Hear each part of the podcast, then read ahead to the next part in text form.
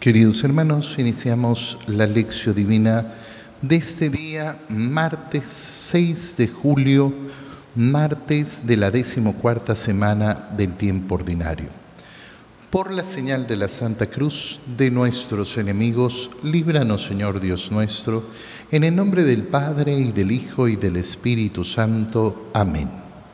Señor mío y Dios mío, creo firmemente que estás aquí, que me ves, que me oyes, te adoro con profunda reverencia, te pido perdón de mis pecados y gracia para hacer con fruto este tiempo de lección divina. Madre mía Inmaculada, San José, mi Padre y Señor, Ángel de mi guarda, interceded por mí. Continuando con la lectura del libro del Génesis, leemos el día de hoy el capítulo 32, versículos 22 al 32. En aquel tiempo se levantó Jacob, tomó a sus dos mujeres con sus dos siervas y sus once hijos y cruzó el arroyo de Yabob. Los hizo cruzar el torrente junto con todo lo que poseía. Jacob se quedó solo y un hombre estuvo luchando con él hasta el amanecer. Pero viendo que no podía vencerlo, el hombre hirió a Jacob en la articulación femoral y le dislocó el fémur mientras luchaban. El hombre le dijo, suéltame, pues ya está amaneciendo. Jacob le respondió, no te soltaré hasta que me bendigas. El otro le preguntó, ¿cómo te llamas? Él le dijo, Jacob. El otro prosiguió, en adelante ya no te llamarás Jacob, sino Israel, porque has luchado con Dios y con los hombres y has salido victorioso. Jacob le dijo, dime cómo te llamas. El otro le respondió, ¿por qué me preguntas mi nombre? Y ahí mismo bendijo a Jacob. Jacob llamó a aquel lugar Penuel, pues se dijo, he visto a Dios cara a cara y he quedado con vida. El sol salió después de que Jacob y los suyos pasaron Penuel. Y Jacob iba cojeando por haber sido herido en el nervio del muslo. Por eso los israelitas no comen hasta el día de hoy el nervio del muslo palabra de Dios. Se trata, la que acabamos de leer, de una escena bastante particular, bastante especial, eh, bastante simbólica sobre ese avance de la alianza, de esa historia de la salvación. Fíjate qué importante es este momento, pues Jacob es decir, el hijo de Isaac, el hijo de Abraham. Cambia de nombre en este momento para llamarse Israel, es decir, aquel nombre que va a adquirir ese pueblo de Dios. ¿Y a raíz de qué surge, eh, de qué surge esta, eh, este cambio de nombre? De haber estado luchando con un hombre durante toda la noche. No se nos da una gran explicación, sino que se nos dice que está luchando con este hombre. Jacob tomó a sus dos mujeres con sus dos siervas, sus once hijos, cruzó el arroyo de Yabok, los hizo cruzar el torrente junto con todo lo que poseía, es decir, está en camino, está cambiando de lugar Acuérdate que estamos hablando de ese Abraham, eh, de, una, eh, de una condición siempre peregrina, eh, beduinos que van de un lugar a otro llevando sus rebaños. Y Jacob se queda solo y un hombre estuvo luchando con él hasta el amanecer. Y no nos dan ninguna otra explicación sino que al final, después de haber estado luchando contra, eh, contra este hombre, Jacob pide de este hombre la bendición. Y este hombre lo que hace es preguntarle su nombre y cambiarle el nombre de Jacob a Israel. ¿Cómo podemos entonces entender, cómo podemos interpretar eh, esta parte del libro del Génesis?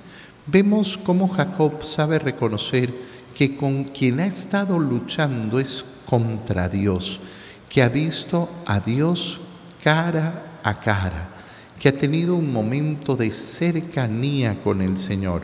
Bueno, toda esta lucha entonces no es otra lucha que esa lucha espiritual, esa lucha que no es luchar contra Dios, sino que es la lucha que Dios quiere de nosotros para esforzarnos por agradarle Qué bonito es cuando nos damos cuenta que nuestra vida, nuestra vida tiene que ser una lucha. Y una lucha, no digámoslo contra Dios, sino por, eh, por Dios. Cuando vemos enfrentado a Jacob con este hombre, lo que vemos es justamente ese enfrentamiento por estar a la altura de Dios esa lucha y ese esfuerzo por estar a la altura de Dios. Pero ¿cómo puedo yo estar a la altura de Dios? Bueno, hermano mío, tú y yo hemos recibido el bautizo. Somos hijos de Dios, hijos de Dios.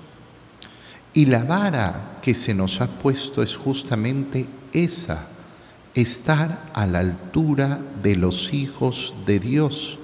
Sean perfectos, como su Padre Celestial es perfecto. Es una frase de nuestro Señor Jesucristo sumamente poderosa y sumamente grande. Recuerda que es la frase con la que termina el primer capítulo del Sermón de la Montaña que hemos leído hace tan poco que termina el, capítulo 5, sean perfectos, perfectos como Dios, sí, perfectos como Dios. Y esa es la lucha, la lucha por vivir a la altura de los hijos de Dios. El Señor no solo nos ha dicho esto, sino que nos ha dicho además, sean misericordiosos como su Padre es misericordioso, que no hace el bien solo a los buenos, sino que hace el bien a los buenos y a los malos. Sean misericordiosos. Bueno, todo esto eh, nos indica eh, de qué se ha tratado esa, eh, esa lucha de Jacob. He estado viendo a Dios cara a cara y he quedado con vida.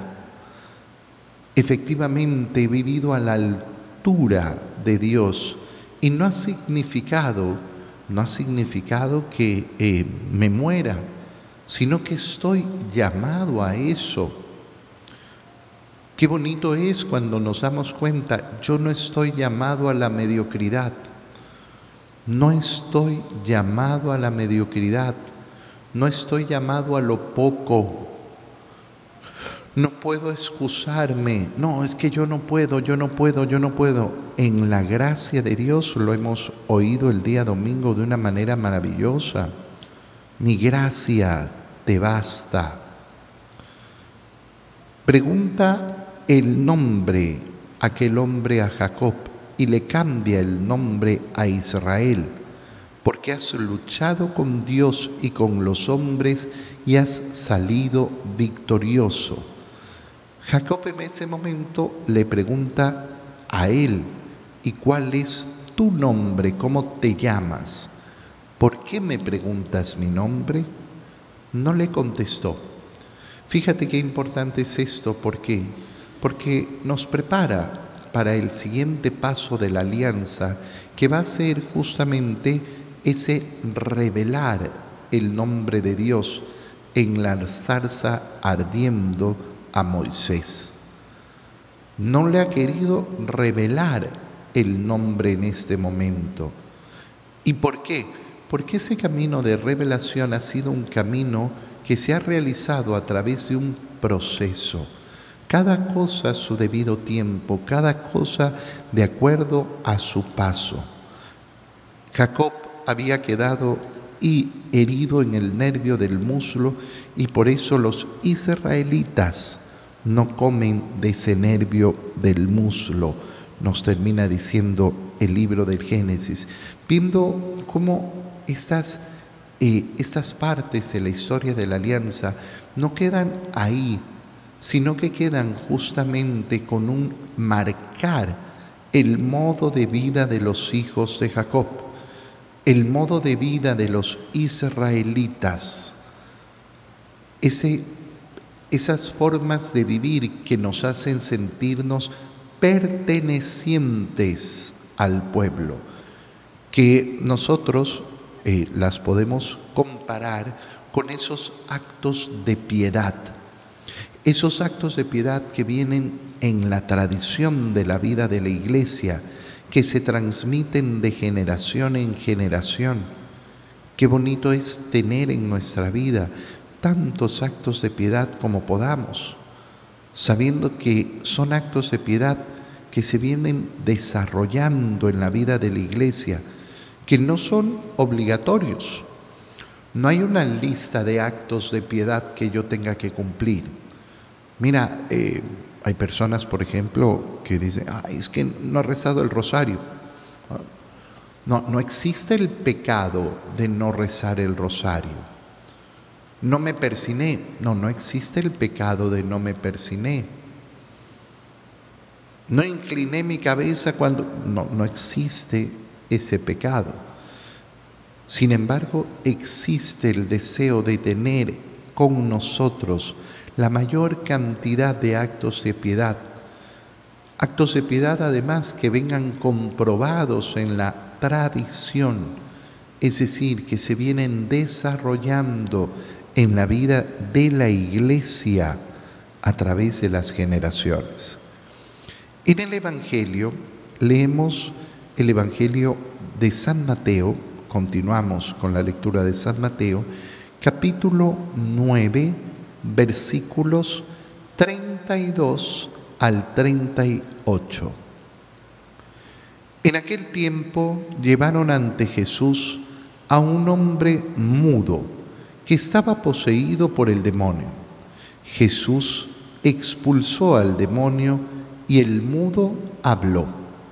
La multitud maravillada decía, nunca se había visto nada semejante en Israel. Pero los fariseos decían, expulsa a los demonios por autoridad del príncipe de los demonios. Jesús recorría todas las ciudades y los pueblos enseñando en las sinagogas predicando el Evangelio del reino y curando toda enfermedad y dolencia. Al ver a las multitudes, se compadecía de ellas, porque estaban extenuadas y desamparadas, como ovejas sin pastor. Entonces dijo a sus discípulos, la cosecha es mucha y los trabajadores pocos. Rueguen, por tanto, al dueño de la mies que envíe trabajadores a sus campos. Palabra del Señor. Qué bonito es contemplar y ver eh, esta escena, eh, esta escena del Evangelio, donde le llevan a Jesús a un hombre mudo que estaba poseído por el demonio es lo que se llama efectivamente demonios mudos, que no hablan, que no hablan. Y Jesús lo expulsó y la multitud queda maravillada. Fíjate, qué pena da cuando un católico mm, dice, no, yo no creo en el, yo no creo en la existencia del demonio, yo no creo en la existencia de Satanás. Cuando un católico no tiene la guardia alta para luchar contra esa presencia del demonio, para luchar contra esa presencia de Satanás. Por eso se dice que la mejor mentira de Satanás ha sido inventarse que no existe.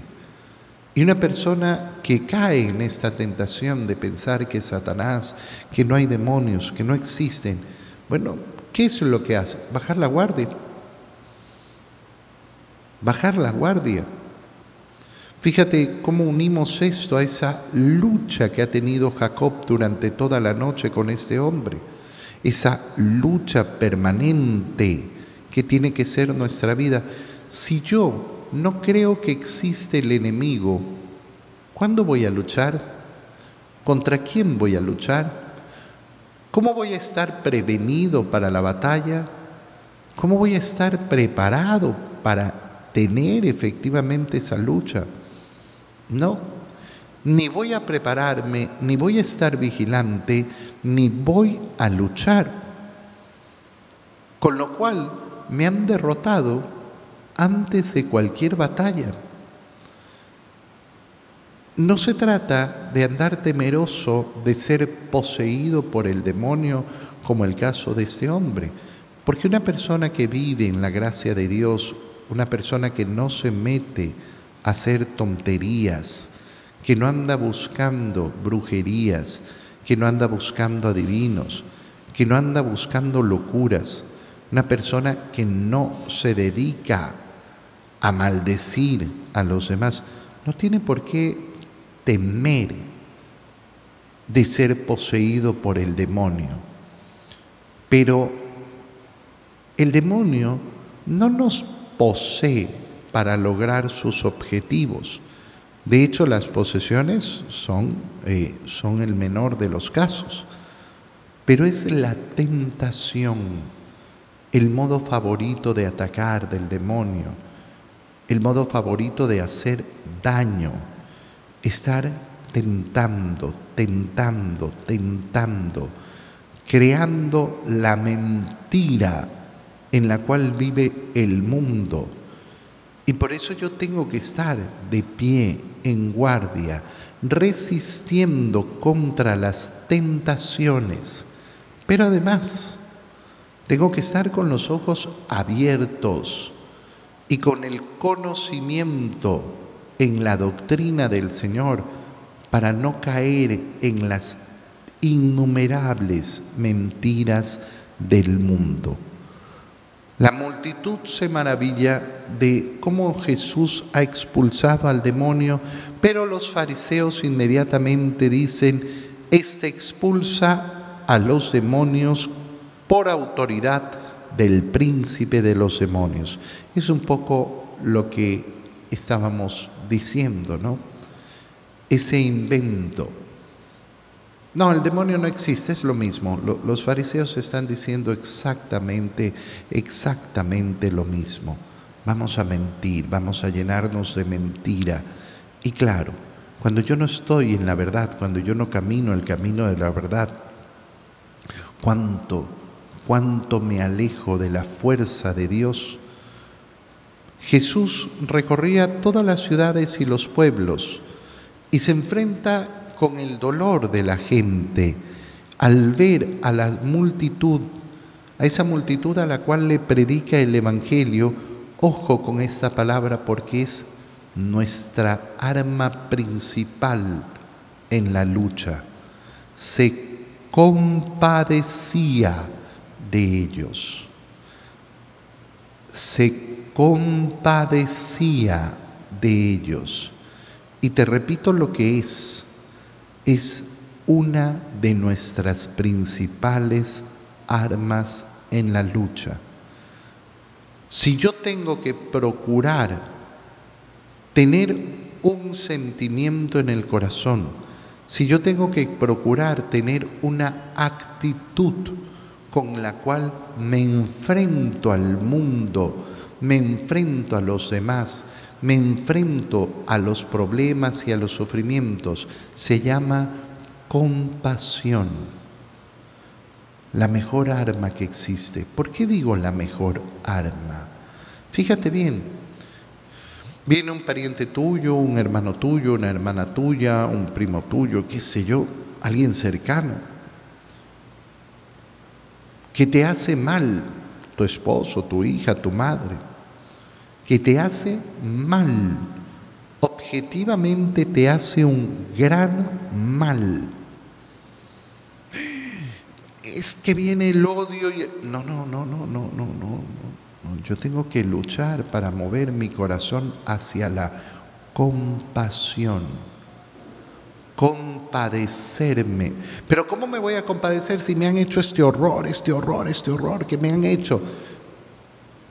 Vuelve a la primera lectura que hemos hecho, a esa lucha, lucha sin tregua contra mí mismo para mover mi corazón del resentimiento, es decir, de la amargura, de el odio hacia la compasión, compadecerte de los demás. Te pongo un ejemplo sencillito. Mi madre está muy enferma y hay que cuidarla y mis hermanos no ayudan a cuidarla. Y solo yo tengo que cargar con esta gran carga de cuidar a mi madre. Y estoy enojado con mis hermanos porque no la cuidan. Compadécete. ¿Cómo me voy a compadécete? ¿Y cómo empieza el proceso de compadecerse? Pobrecitos reconociendo en primer lugar la pobreza del otro. Jesús veía a las multitudes y se compadecía. ¿Por qué? Porque estaban extenuadas y desamparadas como ovejas sin pastor.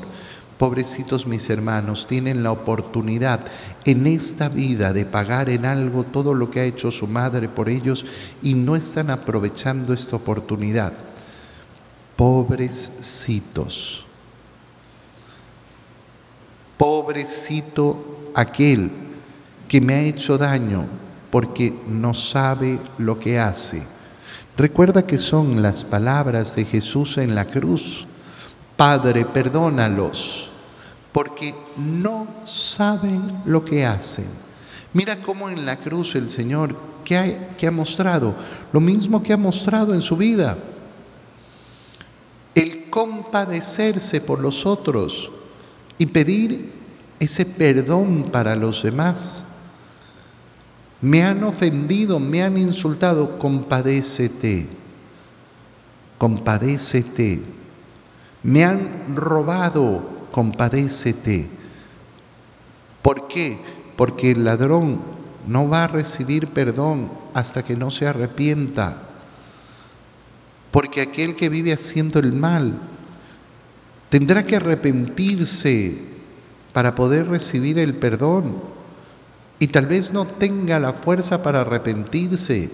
Pobrecito, no se da cuenta del mal que está haciendo, no a mí, sino a sí mismo, porque aquel que comete mal, aquel que comete pecado, aquel que trata mal a los demás, ¿a quién se está dañando al final del día? A sí mismo. Es un arma tan grande la compasión. Porque, mira, vino uno y me insultó y yo lo insulté de vuelta. No, porque yo no me voy a dejar. Muy bien. Y entonces, ¿cuál fue el resultado final? El resultado final es que el primero pecó y el segundo pecó. Ese es el resultado final. ¿Qué pasa cuando viene alguien y me insulta y yo me compadezco y le brindo cariño y le brindo misericordia? Pues que puedo conducir a esa alma a la conversión. No hemos oído de nadie que se haya convertido porque recibió un insulto de vuelta, porque recibió un golpe de vuelta, porque recibió la misma dosis de mal de vuelta. Oímos constantemente cómo las personas se convierten porque han recibido compasión, misericordia, amor. Y el Señor entonces les dice, miren, miren cuántas ovejas sin pastor, la cosecha es mucha y los trabajadores pocos.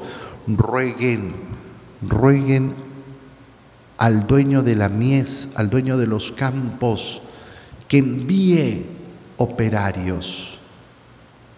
Estás rezando por las vocaciones sacerdotales y religiosas.